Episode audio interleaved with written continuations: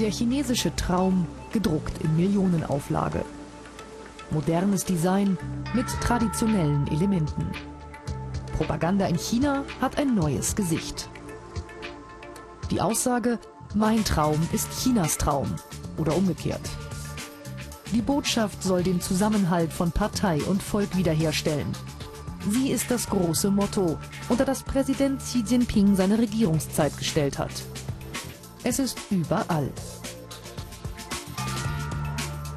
Die Dauerberieselung mit politischen Parolen ist in China nicht ungewöhnlich. Das Wort Traum lässt aber viel Spielraum. Denn die Chinesen haben längst eigene Vorstellungen. Auch solche, die die Partei nicht gerne hört.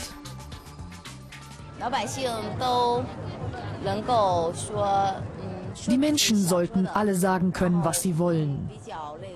Und dann Redefreiheit, gleiche Menschenrechte für alle. Die Schere zwischen Arm und Reich sollte kleiner werden. Das Leben sollte freier und demokratischer sein, vor allem demokratischer. Die Hoffnung auf politische Reformen, die einige nach dem Amtsantritt von Präsident Xi hatten, hat die Partei allerdings schnell zunichte gemacht. Seit ein paar Wochen treibt die chinesische Politik zurück zu Mao und Marx. Sie wollen die Gehirnwäsche der Massen fortführen, weil sie merken, dass sie schon weitgehend die Kontrolle über das Denken der Menschen verloren haben.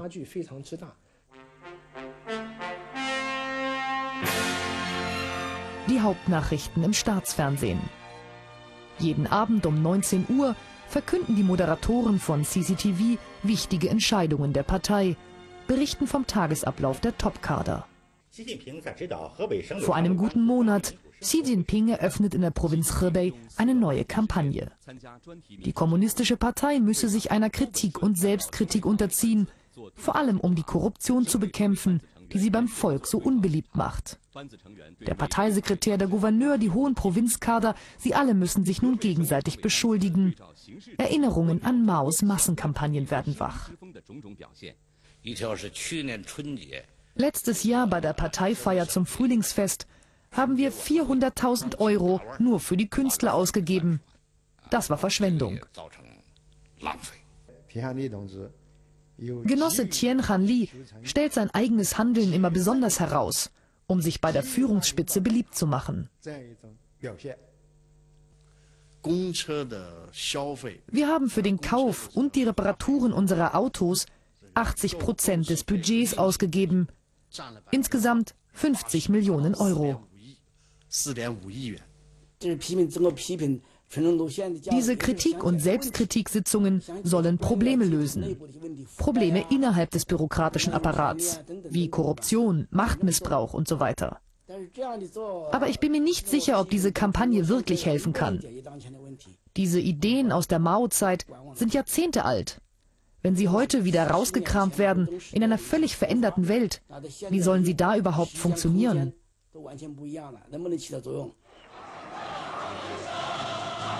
Die Kulturrevolution der 60er und 70er Jahre. Personenkult um Mao. Während die Roten Garden ihrem Führer huldigen, werden Rivalen aus der Partei, Intellektuelle und vermeintliche Klassengegner Stunden, Tage, manchmal wochenlangen Sitzungen unterzogen. Die Opfer wurden erniedrigt, nicht selten geschlagen, einige getötet.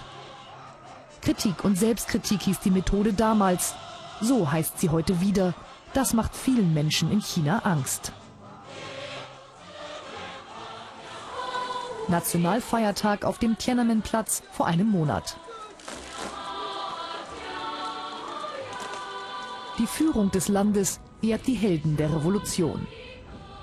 Kritik an Mao, an der blutigen Geschichte der Partei, ist unerwünscht. Im Gegenteil, die Ideologisierung der Politik mit Begriffen aus der Mao-Zeit blüht. Was bringt der kommunistischen Partei dieser Linksschwenk nach Jahren der wirtschaftlichen Reformen?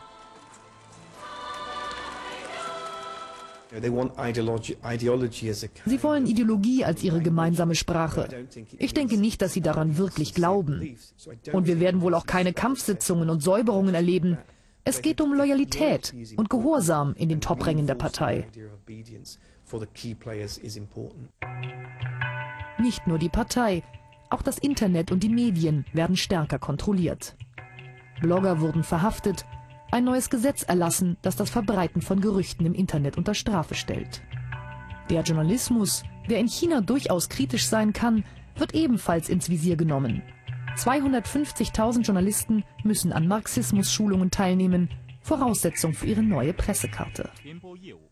In den Hauptnachrichten des Staatsfernsehens wird der ideologischen Weiterbildung der eigenen Mitarbeiter ein ganzer Beitrag gewidmet. Parteimitglieder dozieren dort über Marxismus und den Sozialismus chinesischer Prägung. Das Ziel? Ihnen wird beigebracht, wie sie den Worten der Partei am besten Folge leisten, wie man richtige Propagandaarbeit macht und dass man negative Berichte vermeidet.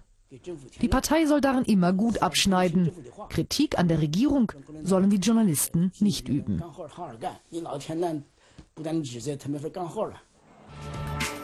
Präsident Xi Jinping konsolidiert seine Macht, indem er die Kontrolle erhöht, mit Hilfe der Ideologie. Die Korruption in der Partei will er bekämpfen, unabhängige Recherchen darüber aber verhindern. Natürlich hofft die Partei, dass sie etwas gegen die Korruption machen kann. Aber das größere Problem ist doch, jeder in so einem System ist korrupt. Und wenn die Kader zu genau gucken, dann könnten sie am Ende selbst in dem Feuer verbrennen, das sie entfacht haben. Wie der chinesische Traum mit Inhalt gefüllt wird, bleibt Deutungsmacht der Partei. Zu Hause aber sind die Gedanken frei und jeder träumt seinen eigenen Traum.